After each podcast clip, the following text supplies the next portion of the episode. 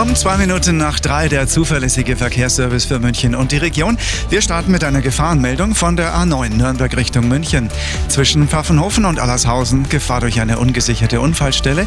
Hier gab es einen Unfall mit mehreren Fahrzeugen.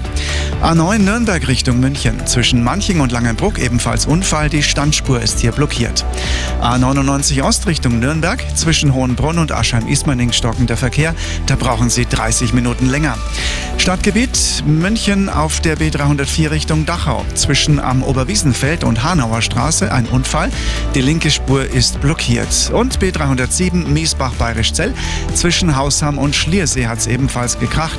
Hier Vollsperrung. Dieses Gebiet bitte weiträumig umfahren. Der Verkehr präsentiert von Kirschwerkstätten im München.